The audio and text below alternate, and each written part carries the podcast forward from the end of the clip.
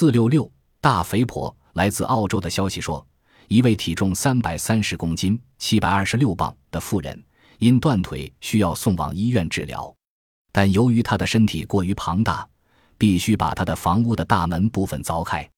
医务人员在八名邻居的帮助下，才能用木板把她从家里抬走。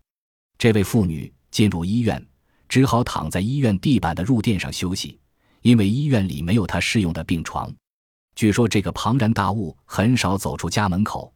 她的丈夫只有五十多公斤，一百一十磅。